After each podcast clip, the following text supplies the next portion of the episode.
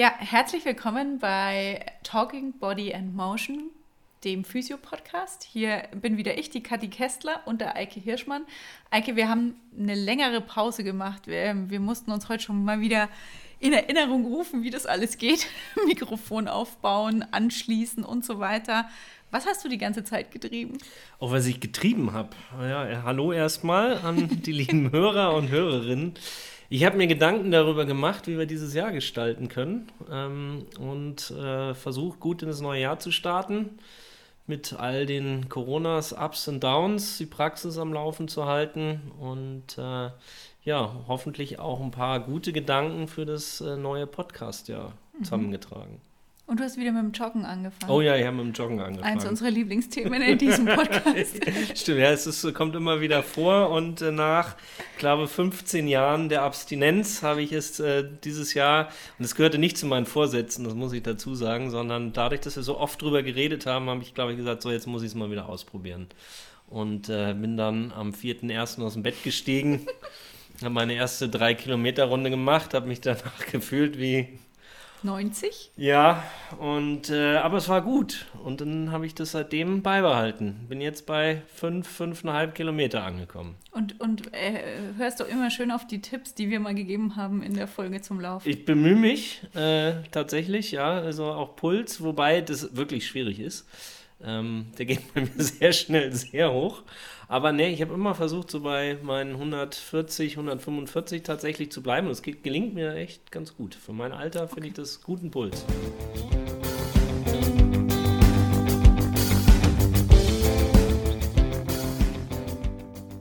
Sehr fleißig. Und jetzt sind wir auch tatsächlich für den ersten Podcast nach der Pause, haben wir gleich einen kleinen Ausflug gemacht. Wir sind nämlich nach Rosenheim gefahren zum Thomas Bösel. Ähm, Thomas, ich habe eine ganz lange Liste, was du alles bist und machst. Ähm, ich fange mal mit dem ersten an, äh, was ich, ähm, was jetzt auch gleich das erste Thema wird, das wir besprechen. Wir machen nämlich zwei Folgen mit dem Thomas, auch eine Premiere sozusagen.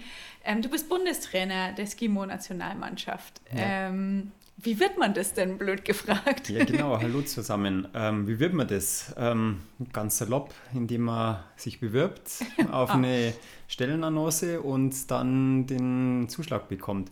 Nee, das war zwar im faktisch wirklich so, mhm. aber ich ähm, habe mit den Skibergsteigern schon länger zu tun mhm. Ähm, als Leistungsdiagnostiker und habe schon einmal einen Athleten als Heimtrainer betreut und habe so schon zu dem Rennsport Skibergsteigen einen engeren Bezug und bin selber leidenschaftlicher Skitourengeher, bin staatlich geprüfter Skilehrer und so. Bin ich gerne auf zwei Brettern unterwegs und ähm, ja, genau, und meine weitere Qualifikation, die hat dann dazu geführt, dass ich beim DRV den Job des Bundestrainers annehmen konnte, ja. Mhm. Wie ähm, schaut denn dann dein Jahr so aus? Also bist du da das ganze Jahr im Einsatz als Nationaltrainer für so eine Wintersportart oder ist es sehr auf den Winter oder eigentlich man sagt ja immer, Wintersportler werden im Sommer gemacht. Genau, ähm, ist im Sommer eigentlich mhm. deine Hochsaison? Genau. Nee, diese Saison geht das ganze Jahr durch ähm, oder das geht das ganze Jahr durch. Ähm, wir sind jetzt ja gerade am Ende der Wettkampfsaison von der Weltmeisterschaft gerade zurück und steht noch ein Weltcup-Finale an. Und die Gedanken sind aber schon wieder in der Mannschaftsplanung für die nächste Saison, schon grob überlegen, wie die Trainingslehrgänge auch mit den ganzen Corona-Sachen ähm, handelbar sind.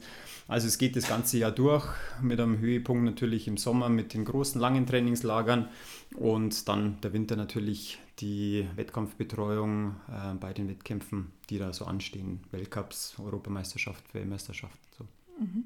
Und aktuell kannst du ja eigentlich auch ganz zufrieden sein so mit deinem Job, oder? Erzähl mal, was, was war denn gerade? Ja, wie gesagt, ich bin am Sonntag von, aus Andorra von der Weltmeisterschaft zurückgekommen. Ähm, sehr, sehr, sehr zufrieden. Ähm, wir haben fünf Medaillen geholt, ähm, oder meine Athleten haben die geholt. Zwei Gold, zwei Silber und eine Bronzemedaille.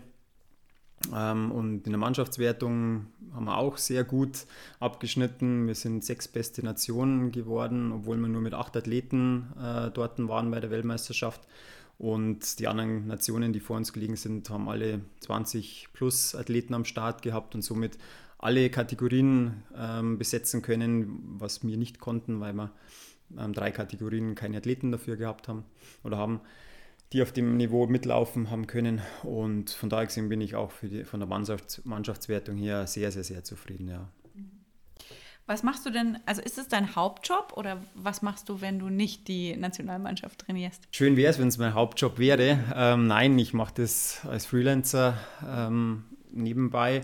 Mein Hauptjob bin ich, ähm, ich bin studierter Sportwissenschaftler ähm, und arbeite jetzt aktuell in einer psychosomatischen Akutklinik und ähm, halbtags und das ganze andere mache ich in der restlichen Zeit meines Tages, nicht halbtags, sondern mehr als halbtags. Weil das fordert, wie gesagt, mehr als den halben Tag dann auch.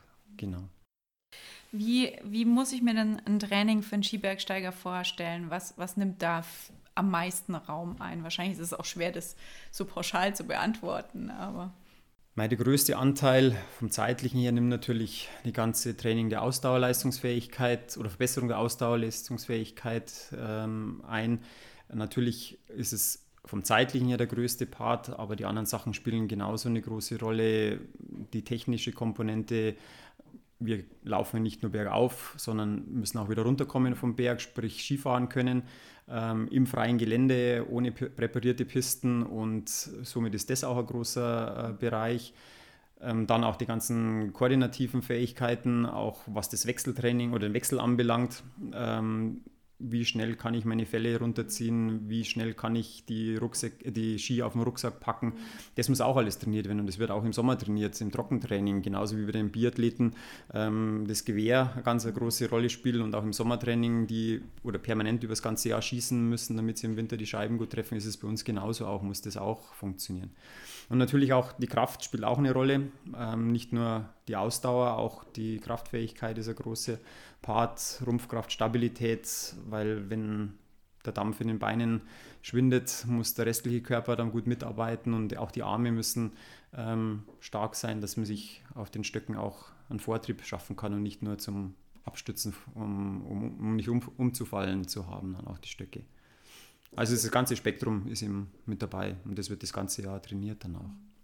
Jetzt hast du Koordination schon angesprochen. Das ist die zweite Folge, die wir hier noch machen, können wir schon mal versprechen. Ähm, jetzt bleiben wir aber noch ein bisschen beim Skitouren ja, und beim Skibergsteigen. Ähm, du hast gesagt Ausdauer. Was, was ist denn, wie trainiert man denn als Skibergsteiger Ausdauer? Ich habe mal einen Toni Palser interviewt und da war ich tatsächlich überrascht, dass er so viel Rennrad fährt. Ja, genau. Der Toni ist ähm, ein leidenschaftlicher Rennradfahrer, ähm, wechselt ja leider, leider für uns jetzt ähm, zum Profi-Radsport. Ähm, für ihn finde ich es total cool, dass er das geschafft hat und dass er das machen kann. Ähm, wir, auch die anderen Athleten gehen viel ähm, Radl fahren, ist aber in den letzten Jahren meiner Meinung nach zu viel gewesen und ist eine zu unspezifische Ausdauerform. Ähm, aber ist gut, gerade in der Übergangsphase jetzt oder in, in der Anfangsphase der, der, Sommertrainings mal wieder bewusst was anderes zu machen, andere Bewegungsabläufe zu haben und da eben halt wirklich auch die Grundlagenausdauer zu festigen, weil das kann man beim Rennradfahren ideal machen. Das Mountainbiken gehört natürlich auch mit dazu, da kann man dann auch Spielformen machen, ähm, lange Touren, intensive Einheiten, Bergintervalle fahren, also da gibt es komplette Spektrum. Und was jetzt auch durch mich immer mehr äh, meiner Tätigkeit als Bundestrainer eingeführt worden ist, war das Skirollern. Ähm, also Langlaufen plus ähm, im Sommer. Und da auch die Spielformen in der Ebene, Bergaufrollern. Und das ist schon mittlerweile ein großer Bestandteil. Und zusätzlich auch das Ganze auf zwei Füßen, Laufen, Berglauf, äh, Traillauf, äh, was die Athleten auch total gerne machen, weil sie einfach total gerne in den Bergen unterwegs sind, weil das ihre Spielwiese ist. Mhm. Klingt so ein bisschen nach Traumjob irgendwie, finde ich, ja. mir ja, auch so, Skifahren, Fahrradfahren, Mountainbike fahren, alles dabei. Skirollern könnte ich Ski weglassen, ja, aber... aber der Rest, das klingt schon auf jeden Fall so nach einem ziemlichen Traum. Also das, was der, der ordinäre Münchner, sage ich jetzt mal, so am Wochenende macht, das macht ihr quasi ja, zum, zum Beruf. Ja, genau. Also das von Athletenseite her ist es wirklich eine sehr abwechslungsreiche ähm, Sache, weil es erst einmal da stattfindet, wo sie sowieso total gerne unterwegs sind. Also alle Athleten sind total bergaffin. Mhm. Wir haben keinen, der nördlicher als das Siegestor wohnt ähm, in München und ähm, alle eigentlich in den Bergen zu Hause sind oder aus den Bergen kommen. Und das ist aber auch eine Voraussetzung, äh, Skiber, äh, um Skibergsteiger zu werden.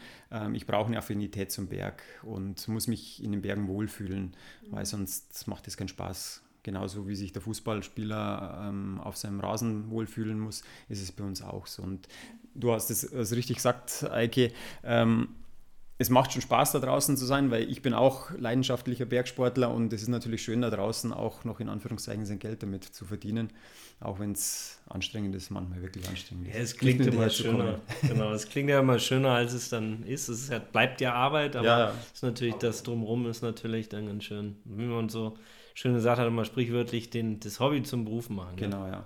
Aber es ist ein schönes Office zu haben ähm, und den Ausblick zu genießen, dann, wenn man am Berg ist und dann mit den Athleten da trainiert, ja, stimmt schon. Mhm. Dann träume ich auch immer noch mal von. Jetzt pass mal ab. Ja, vielleicht irgendwann noch mal wieder, genau. Genau, kommt was. Ähm, jetzt hast du schon, jetzt haben, hatten wir schon von Leidenschaft und ähm, in meiner langen Liste der Dinge, die du gelernt hast und tust, steht auch, dass du Freeride Guide bist. Genau, ja. Ähm, ich habe mit dem Toni damals auch darüber geredet, dass ich das nicht verstehe oder habe ihn gefragt, ähm, wie das denn ist, wenn es jetzt richtig schön geschneit hat ähm, und es hat irgendwie einen halben Meter Neuschnee, ob er dann auch mit seinen dünnen Ski den Berg hochrennt und damit runterfährt. Dann hat er mich ausgelacht, hat gesagt, ähm, ja, also das, darum geht es gar nicht und man kann genauso mit den Ski, Ski fahren. Jetzt würde mich tatsächlich interessieren, wie das bei dir ist. Also ich bin auch gern auf breiteren Be mhm. Brettern unterwegs, aber das beruhigt mich.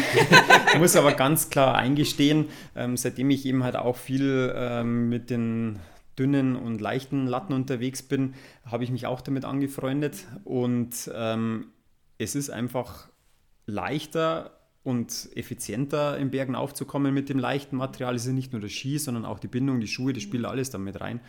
Und man hat einfach mehr Power beim Berg runterfahren. Ist einfach so.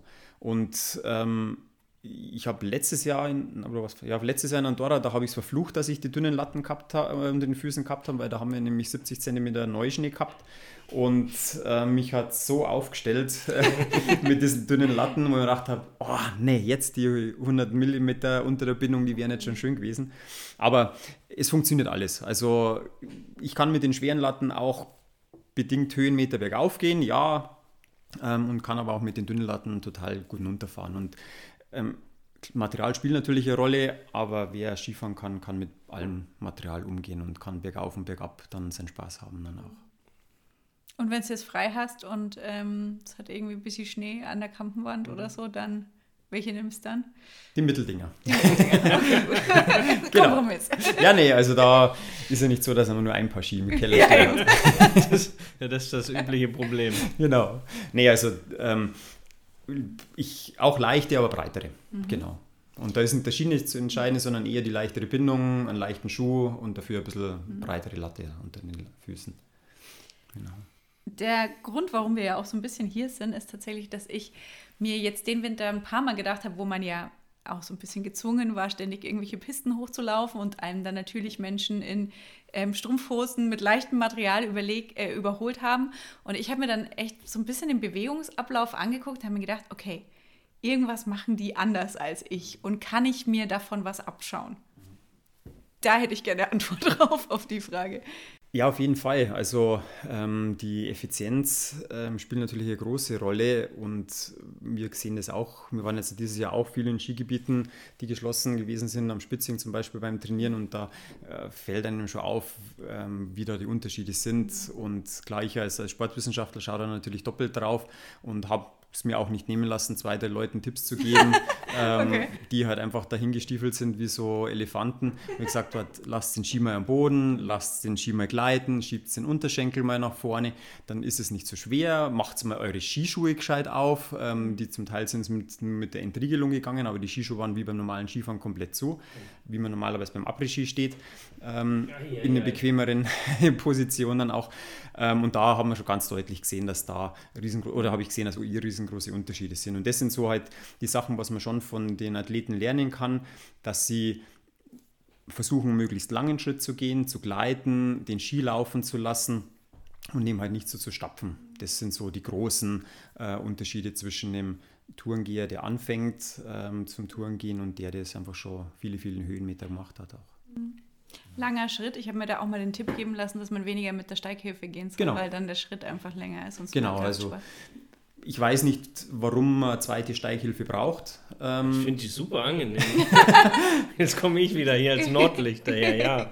Aber ich, wie ich ja schon angekündigt habe, ich als Hobby, ähm, Skitourengeher, ähm, tatsächlich, also wenn es wirklich steil wird, habe ich die zweite unglaublich gerne. Ja, ähm, es gibt äh, sicherlich ähm, Situationen, wo man die zweite schon braucht. Ähm, das ist aber wirklich sehr, sehr selten. Also dann ist wirklich das Gelände so, dass ich von der Spuranlage her mir keine flachere Spur machen kann ähm, und ich einfach dann steiler gehen muss. Ähm, aber normalerweise, wenn ich ökonomisch gehe, effizient gehe, gehe ich mit der ersten Steighilfe und mit der kann ich alles gehen. Und es sind auch an allen Rennbindungen oder allen normalen Bindungen äh, findet man nur eine Steighilfe drauf. Also ist nur eine Hilfe drin. Äh, wenn man die wegnimmt, ist man in der äh, Abfahrtsposition drin, also ist der Schuh verriegelt. Ähm, und das reicht normalerweise auch aus. Und häufig ist es so, dass die Spuren einfach zu schlecht angelegt sind ähm, also, wie gesagt, als Guide versucht man dann natürlich äh, für die Gäste auch die optimale Spur anzulegen. Und es ist eigentlich so ein ähm, ungesprochenes Gesetz, dass bei den Guides, auch Bergführern, ähm, man den Gästen sagt, erste Steighilfe und der, Guide, der Guide kann eigentlich ohne Steighilfe gehen auch. Und dann ist die Spur passend angelegt auch. Und wie gesagt, nur in Extremsituationen braucht man dann die zweite Spur. Und das ist auch so was, wo man sieht, ob einer näher beim Skibergsteigen ist oder beim Skitouren gehen ist oder weniger. Ähm, ich habe auch im Skigebiet gesehen, wie die Leute sind, haben sich raufgequält, steil, steil, steil, obwohl es Platz gehabt hätten, in Spitzkehren da aufzugehen, ähm, wo ich mir sage, ja, meine Athleten trainieren das, die müssen mal steil gehen können, äh, weil die Spur einfach so ist oder weil das Rennen dann aufgeht. Aber wenn ich das nicht muss, warum soll ich mich dann aufquälen? Also das, das ist so schneller. Ja, aber es kostet, es kostet mehr Körner und ich bin dann mehr K.O. Und eben halt von der Effizienz her, wenn ich halt nicht gescheit draufstehe, kann man der Ski durchrutschen, dann muss ich, komme ich in Stolpern und so und kostet mir natürlich dann auch wieder mehr Kraft. Und ist dann ähm, auch unsicher natürlich auch. Weil es passiert doch auch mal, dass Leute ausrutschen äh, und dann wieder noch mehr von unten aufsteigen dürfen. Wie sehr ist denn, also ich meine, so dieses quasi den Ski ähm, gleiten lassen und vorschieben, das ist ja was, das kriegt, sagen Trainer oder Guides einem relativ am Anfang. Wie sehr ist denn so eine Perfektionierung des Bewegungsablaufs bei Profis noch, noch ein Thema? Und was konkret im Zweifelsfall? Ja, ähm, also gerade bei den jungen Athleten, da versuchen wir natürlich auch, dass die möglichst einen langen Schritt gehen können. Im Flachen, wenn es steiler wird, geht es dann nicht mehr. Aber da gibt es natürlich auch viel zu machen. Und dann auch die Abstimmung des Stockeinsatzes ähm, mit dem Schritt mit dazu nehmen, dass das passig ist. Und dann auch, wie wird der Ski vorgeschoben? Gleitet er eher ein bisschen zur Seite? Ist noch ein bisschen Außendrehung aus der Hüfte da? Und da wird jetzt schon geschaut, dass das möglichst alles nach vorne geht und nicht irgendwie Kraft oder sowas nach außen ähm, vergeudet wird dann auch. Oder die Schritt nicht genau äh, gemacht wird. Und da ist auch bei den Profis noch viel zu machen. Und dann eben halt den Schritt anzupassen ans Gelände. Wenn es flach ist, wirklich richtig lang zu gehen, schon fast ins, ins ähm, klassische Skilaufen reinzugehen. Ähm, und wenn es steiler wird, eben halt dann einen kürzeren Schritt zu gehen dann auch. Was ist denn, was ist denn das Wichtigste beim Skibergsteigen? Ist es die, die Kondition? Kann man das überhaupt sagen? Das Wichtigste ist der schöne Schnee. schöne Pisten, Schaut schönes Wetter, so das ist, ähm, sage ich mal, das Wichtigste. Ähm, dann macht es am meisten Spaß. Ähm, ich glaube, da spielen mehrere dazu rein. Ich brauche natürlich eine äh, aus, äh, ausreichende Grundkondition, damit ich wirklich auch das Runterfahren dann genießen kann, nicht nur das Bergaufsteigen, ähm, damit es einfach rundum Spaß macht. Das, glaube ich, ist mal das Wichtigste. Wie bei allen Sportarten. Wenn ich einfach am Ende bin, dann macht äh, alles nichts mehr so Spaß, wenn es noch ein bisschen länger äh, geht dann auch. Von daher gesehen ist natürlich die Ausdauerkomponente schon das Wichtigste. Und dann, wie ich auch vorher schon gesagt habe, die technische Komponente beim Runterfahren spielt natürlich auch eine große Rolle, wenn ich außerhalb der Pistenskitouren unterwegs bin, im freien Gelände eben auch, ähm, dann soll es einfach auch Spaß machen und muss ich mich nicht runterquälen dann auch. Und dann, ja, das Material spielt natürlich eine Rolle auch, ähm, dass es nicht zu schwer ist. Ähm, also umso leichter das Material ist, umso einfacher fällt mir das Ganze auch natürlich und ähm, komme ich leichter den Berg rauf und spare einfach meine Energie fürs Runterfahren oder für längere Touren dann auch. Und ähm, von daher gesehen sind das so mal sehr wichtige äh, Punkte dann auch, die für mich große Rolle spielen. Und auch, weil wir es auch häufig jetzt im Training äh, gesehen haben, einfach schauen, was muss ich überhaupt mitnehmen? Muss ich den 30 Kilo, 30 Liter Rucksack wirklich bis oben hin voll machen oder brauche ich überhaupt das alles? Ja, genau. Und das ist, wir wundern uns immer, was die Leute da so am Bergen aufschleppen. Wie gesagt, wir sind da zum Trainieren da, ist immer noch ein bisschen anderer Aspekt. Ähm, die Brotzeit ist manchmal nicht so wichtig, weil die einfach die, die Energie haben, ähm, oder die Energie aus den Fettreserven holen können. Somit müssen sie nicht so viel Brotzeit mitnehmen, meine Athleten. Aber ähm, das spielt schon auch eine Rolle, was, was schleppe ich da mit mir rum. Im Endeffekt brauche ich die LVS-Ausrüstung, die jeder dabei haben muss, ähm, brauche ein bisschen was zum Trinken, ein bisschen was zum Essen, eine Reservejacke, Erste-Hilfe-Pack und dann war es. Dann ist der Rennrucksack von uns nicht einmal voll, mit dem wir unterwegs sind. Und das reicht für Tagestour oder Pistentour, Spitzing, Sudelfeld ähm, oder in Garmisch am Hausberg allemal. Ja, ich habe das dieses Jahr krass gemerkt, weil man am Anfang ja nur Piste gegangen ist und ich dann nichts dabei hatte. Und dann das erste Mal mit dem Lawinenrucksack habe ich mir so, alter Schwede, ich muss sterben.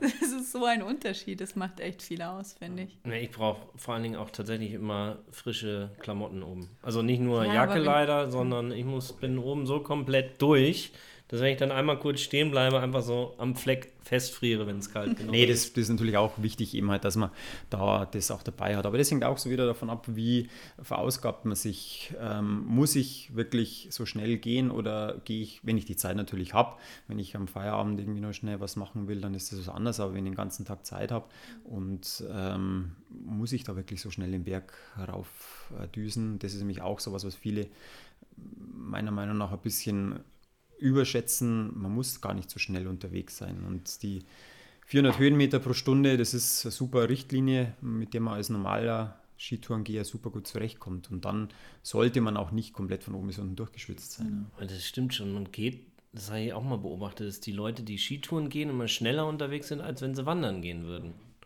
Also vorausgesetzt sind die gleichen, die, man, die ich dann sehe. Aber so trotzdem auch wer sportlich wandert, finde ich, geht nicht so schnell wie die, die wirklich jetzt mal eben eine Skitour gehen. Hm. Stimmt, habe ich noch nie so. so ähm und du hast halt beim Skitourengehen auch noch mehr, mehr Gewicht am Fuß dort, was du als Masse mitbewegen musst. Und das natürlich dann auch ähm, das Ganze schwerer macht. Und von daher gesehen, ruhig noch ein bisschen Idee langsamer unterwegs sein. Was mir jetzt die ganze Zeit noch durch den Kopf geht, ist, wir haben uns nochmal die Videos auch angeschaut und da ist uns doch aufgefallen, dass eigentlich so diese Oberkörpervorlage bei den Athleten anders ist als bei dem ja, sagen wir, Hobbytourengeher. Also der Hobbytourengeher, der ja sich viel mehr den Berg auflehnt, als es der, ähm, ja, der sportliche, der Athlet eigentlich am Ende des Tages tut. Kannst du, ich habe wirklich drüber nachgegrübelt, woran liegt das? Weil eigentlich der ähm, Hobbytourer sich ja viel weiter über seinen Schwerpunkt rauslehnt, als er eigentlich müsste. Und ist ja eigentlich völlig ineffizient, aber woran liegt das? Ähm, also eine aufrichtige, aufrichtere Körperposition ist auf jeden Fall die bessere. Ähm, Im Rennsport ist es eben so, dass ich mich nach vorne neigen muss, wenn das Gelände sehr steil ist, damit ich einfach den Druck vorne ähm, oder im vorderen Bereich ähm, des Skis gut halten kann. Und dann ist es auch häufig auch ein Zeichen von äh, Ermüdung, dass die Athleten nicht mehr so aufrecht bleiben können, dass sie es nicht mehr so halten können und dann eben halt aus der Beinmuskulatur ausschließlich rausarbeiten und die Stöcke wirklich nur zum, zum Halten haben, dass sie nicht umfahren. Also es ist so eine Komponente aus beiden eben auch. Also man sieht die seltenst vom Start weg schon in dieser Position, sondern meistens erst äh, hinten raus am Ende ähm, der Rennen. Und eben halt in steilen Stücken. Und da ist wirklich richtig steil. Finde ich aber krass. Also das habe ich mir auch, wo ich Brauneck, da wo es so warm war und dann total eisig und dann hat mich auch irgend so einer überholt oben. Da habe ich mir gedacht, Alter, wie, wie hält der Ski bei dir noch? Das gibt's ja nicht, das kann nicht sein. Und alle anderen sind voll, äh, haben sehr gelitten oder haben schon längst die Haarscheißen aufgezogen gehabt. Und der ist da vorbeigesprintet und es hat gehalten. Ja, genau, das ist. Vielleicht nicht so viel Bodenkontakt schneller. Ja, das ist eben halt genau den Punkt zu, zu erwischen, ja. zu treffen, dass das Fell halt noch hält. Ja. Und da muss ich eben mit der Oberkörpervorlage ähm, oder mit dem Knick in der Hüfte eben halt dann spielen, dass ich eben halt da den Druck dann noch halte eben auch. Aber wie gesagt, der Normalo sollte dann lieber die Haarscheißen anziehen, aufrecht die Körperposition gehen und dann wieder gemütlicher weitermachen. Mhm. Ja. Da ist es einfach Rennsport und Freizeitsport. Ist Ähm, jetzt hast du schon ein paar Mal auch die Abfahrt angesprochen. Mhm. Ist es was, was, was du aktiv trainierst mit deinen Athleten? Also gerade die jüngeren Athleten und Athletinnen, ähm, da schauen wir ganz stark drauf, ähm, weil es einfach rennentscheidend ist. Mhm. Also wenn ich noch so gut bergauf bin, wenn ich in der Abfahrt eine Minute lasse, dann kann ich es sein lassen. Also das ah, ist, ah, echt? Ah, ja, ja, also die Abfahrt, die zählt mindestens so viel wie der Aufstieg damit rein und ist zwar vom Zeitfenster her kürzer, aber da kann ich viel, viel mehr Zeit lassen. Also äh, den Toni, ähm, über den wir vorher schon gesprochen haben, selbst der ähm, hat auch berechtigterweise Respekt vor Abfahrten und ähm, jetzt auch bei der Weltmeisterschaft, wo die Sichtbedingungen nicht so gut gewesen sind und es war auf der Piste, aber die sind da mit 90 und schneller kmh dahin geschossen. Selbst der hat gesagt, nee, ähm, ich will da heil unten ankommen und hat da rausgenommen, hat da 20 Sekunden auf einer Pistenabfahrt verloren. Mhm. Ähm, und das ist ganz, ganz wichtig, die Abfahrtsperformance, ja. Und da sind wir auch ähm, immer gut dabei. Dieses Jahr war es leider nicht so viel möglich, dass wir mit, mit dem Lift rauffahren können und das halt trainieren haben können, ähm, weil einfach die Lifte zu waren. Und ähm, aber das ist schon ein Bestandteil auch für diejenigen, die da Defizite haben oder nicht so gut sind eben auch. Wir haben super auch junge Athleten, die eben in Berchtesgaden oder wo auch immer aufgewachsen sind, die das von Hause schon mitbekommen haben. Da fallen wir natürlich nur an, an den kleinen Sachen, aber ähm, da schauen wir schon noch drauf, dass das auch Bestandteil des Wintertrainings auf jeden mhm. Fall ist. Wie läuft es dann ab auf der Piste oder tatsächlich im Gelände? Im Gelände. Also klar, Piste auch, da werden die Grundlagen gelegt, dass die Position passt, dass sie auch, ist ja auch in, im Wettkampf, im Sprint auch fast ausschließlich auf Pisten ähm, rennen oder auf, auf, Piste findet da die Abfahrt statt, über, um Tore rum, also da werden mit Trainieren auch Riesenslalom, ähm, aber Schwerpunkt ist im Gelände draußen, weil das ist das, wo sie die langen Abfahrten bei den Individuals ähm, dann machen müssen. Auch. Und, und gibt es da tatsächlich dann ich bin noch nie so schmale Ski gefahren, deswegen frage ich, ich so blöd. Ich bin auch gerade die ganze Spezifische Zeit. Tipps, die man für so schmale Ski gibt? Oder fährt man die? Wahrscheinlich muss man einfach mehr selber tun als, als mit einem Nee, breiteren? gar nicht mal. Also das ist, ähm, es ist eigentlich relativ einfach mit den oder einfacher mit den dünnen Latten. Ich habe mich da auch ein bisschen umstellen müssen, weil ich ja eben vom normalen Skifahren komme, wo du mittig drauf stehst mhm. und Schienbein schön vor, oder Kontakt am, am Schienbein am Schaft, am Schienbein hast. Und ähm, da habe ich mich auch umstellen müssen. Und wenn man sich mal die, Renn, die, die Rennläufer anschaut, die sitzen alle eher weiter hinten und ähm, fahren sehr, sehr viel Straightline, außer es sind irgendwelche Richtungstore gesteckt. Da müssen sie um die Kurve fahren, ansonsten ist, wird möglichst viel geradeaus gefahren. Und das ist erstens einmal kräftesparend und eher eben halt das Effizienteste, dass man den Ski ähm, nicht einspitzelt äh, und dass er wirklich ähm, gut fährt. Funktioniert aber auch nur, wenn der Schuh dementsprechend passt. Also das ist auch das, was ich leidvoll leben habe müssen. Ich habe einen ganz klassischen, in meinem ersten Jahr ganz klassischen Turnschuh gehabt, ähm, der sehr weich gewesen ist und ähm, die Athleten sind dann mit Vollcarbon-Schuhen unterwegs und ich weiß jetzt auch, warum die das sind, nicht nur wegen der Gewichtsersparnis, sondern wirklich, weil da die Performance ähm, deutlich besser ist, wenn ich da eine bessere Übertragung vom Ski auf meinen Schuh und auf meinen Körper dann eben auch habe und da kann ich viel, viel besser fahren. Also mich hat es da so oft gestangelt mit diesen alten Schuhen. Das war wirklich schlimm.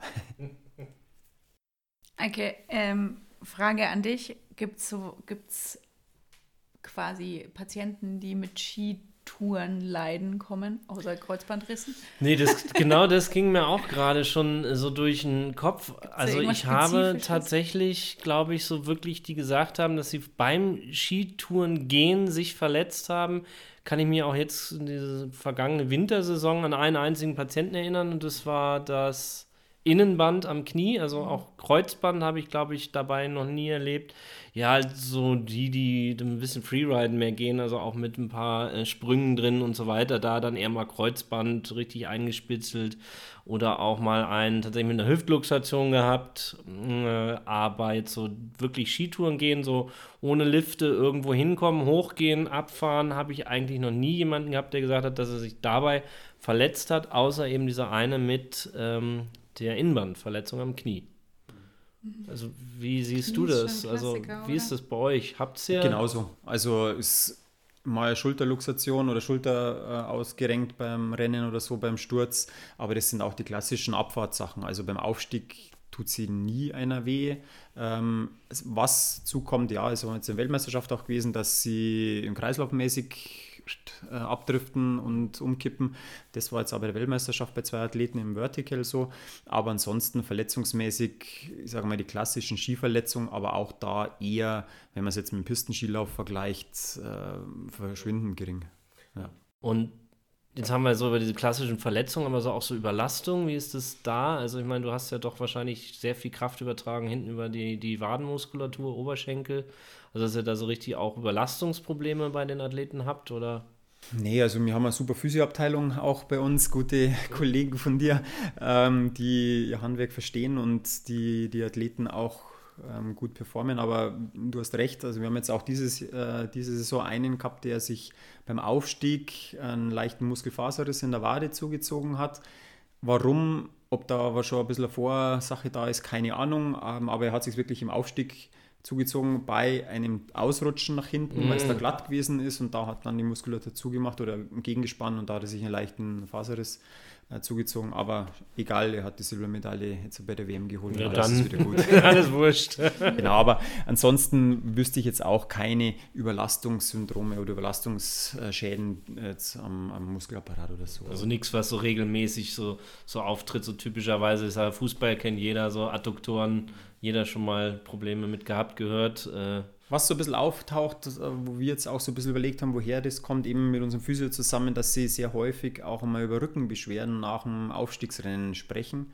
Ähm, und kann auf der einen Seite durch diese abgeklappte Körperposition sein, aber wir vermuten, dass es eher über die Atmung her ist, über das Zwerchfell, das nach hinten erzieht äh, in die untere Rückenmuskulatur und dann Zusammenspiel mit Hüftbeuger, ähm, da eben eher ähm, Zusammenhang steht. Und unser Physio, der die auch behandelt, sagt auch, dass die Zwerchfell und die ganzen Strukturen sehr, sehr fest dann auch sind ähm, in die Richtung. Und das ist so ein bisschen, aber da sind wir noch nicht hundertprozentig. Das ist mal nicht so erste äh, Auffälligkeiten, die wir da jetzt dieses Jahr mal so ein bisschen genauer beleuchtet haben.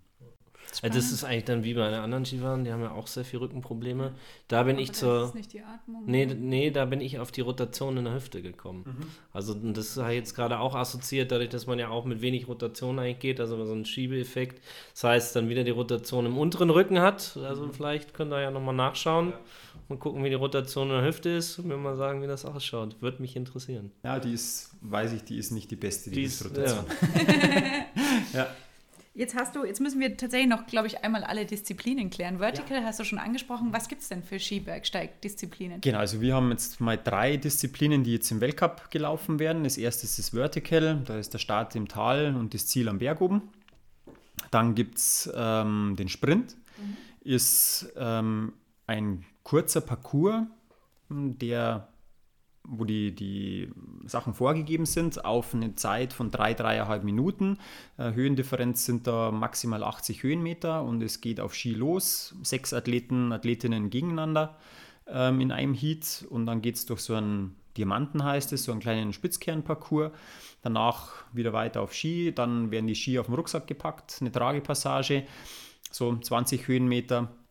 Dann geht es wieder weiter auf Ski ähm, und dann wird oben in der Wechselzone abgefällt und dann geht es eben so Riesentorlauf, mal mit einer Sprung drin, mit einer Kante, mit ein mit bisschen äh, Skicross-Feeling auch manchmal ähm, wieder bergab und dann wird ins, Ziel, in, ins Ziel dann noch ein bisschen reingeskatet. Und das ist so der Sprint. Und dann gibt es ja, die Königsdisziplin, das Individuell, ähm, bei dem eben mehrere Aufstiege, Abfahrten mit Tragepassagen verbunden werden. Und ähm, da sind so je nach Alterskategorie zwischen 1000 und 1900 Höhenmeter am Stück zu laufen auch. Mhm. Und dann gibt es noch, jetzt bei den, bei den äh, Championships gibt es dann noch Staffelrennen. Ähm, ist im Prinzip so ein doppelter Sprint, wo dann drei bzw. vier Athleten am Start sind, die sich dann nacheinander laufen. Und es gibt dann auch noch so Teamrennen, die bei der Weltmeisterschaft oder Europameisterschaft stattfinden das sind im Prinzip verlängerte Individuals, äh, die man immer im Zweierteam dann läuft. Das sind so die Disziplinen, die bei uns auf internationaler Ebene gelaufen werden. Und kann man als Athlet oder Athletin immer alles gleich gut oder hat man so seine Spezialdisziplinen? Ja, mittlerweile ist es wirklich so, dass sich ja, Spezialisten rausbilden. Wir versuchen schon, dass die Nachwuchsathleten anfangs alles können und weil einfach alles wichtig ist. Ich muss, wenn ich ein im Sprint so einen Wechsel schnell machen kann, hilft mir das auch im Individuell einen schnellen Wechsel ähm, zu machen und kann ich da auch Zeit gewinnen, wenn es bloß 10 Sekunden sind, die muss man zuerst mal wieder rauslaufen. Ähm, so schauen wir, dass wir wirklich alle Athleten alle Disziplinen gut können, aber in der Weltspitze ist es mittlerweile schon so, dass es Spezialisten gibt. Es gibt Sprinter, gibt auch bei uns in der Mannschaft, äh, Stefan Knopf ähm, ist auch eher der Sprinter-Typ. Ähm, und der Toni eher der, der individuell gut gewesen ist. Der David, äh, der dritte in der Backup-Mannschaft, ist eher vertical und individuell gut. Ähm, also da gibt es schon so ein bisschen Ausprägungen mittlerweile auch. Und in den anderen äh, Nationen noch viel stärker, dass da ähm, die Spezialisten eben auch gibt. Was steht noch an die Saison für euch? Die Saison, wir haben das Weltcup-Finale in zwei Wochen in Madonna di Campillo sofern Corona uns nicht dazwischen spielt, aber bis jetzt schaut es eigentlich ganz gut aus. Da die ganzen Regularien und Vorgaben sind ganz gut und sehr eng zum Glück. Ich bin auch froh, dass wir bis jetzt alle Rennen durchziehen haben können. Das steht noch an mit dem Weltcup-Finale und dann ja, geht es in die Übergangsphase rein, Urlaub machen für die Athleten, mal was Skitouren machen mit Genuss, ohne Trainingsplan. Das ist auch ganz wichtig, dass die mal wirklich mal das mal genießen können, auch, obwohl sie genießen sonst auch, aber an, einfach anders an die ganze Sache rangehen können und dann geht es mit dem Sommertraining los. Ja. Mhm. Leistungsdiagnostiken, medizinische Untersuchungen und dann im Sommertraining, ja genau. Es wird nicht langweilig, gell? Nee, es wird nicht langweilig, aber das ist das Schöne an der ganzen Sache. Ja. Bei uns wird es auch nicht langweilig. Ähm, vielen Dank bis daher. Ähm, fand ich super spannend. Außer du hast noch eine Frage? Eike? Nein, ich Bist glaube, mich, mich hat am meisten. Hast du ja jetzt so Lust auf Skitouren? Ich habe. Nee, dies, diesen Winter. dies, ich habe es diesen Winter mir im Kopf. Nein. Okay, und ich glaube auch. Es sei denn, jetzt kommt nochmal richtig. Ich bin so viel Skitouren gegangen wie noch nie. Echt? Ja. Ach. Ja, klar, sonst muss ich ja nicht. Ja, aber so viel, sonst sind so viele. Es sind so viele Menschen unterwegs. Es geht, es kommt drauf an, wann du, du musst es halt wissen. Ich hoffe einfach, oder dass kein großer Winter mehr kommt. Aber wenn jetzt nochmal ein großer Wintereinbruch kommt, dann bin ich vielleicht wieder okay. dabei. Abgemacht? Also so sieht das aus. Sehr und, schön. Und Eike, wir halten, unterhalten uns ohne Mikro. Dann gibt es ein paar Tipps für die Berge, wo nicht so viel los ist. Ja, genau. das finde ich eine sehr gute Idee. Genau, vielen Dank. Ähm, in der nächsten Folge äh, werden wir tatsächlich nochmal mit dem Thomas reden und dann geht es um Koordination. Jawohl. Bis dahin, ciao. Danke dir.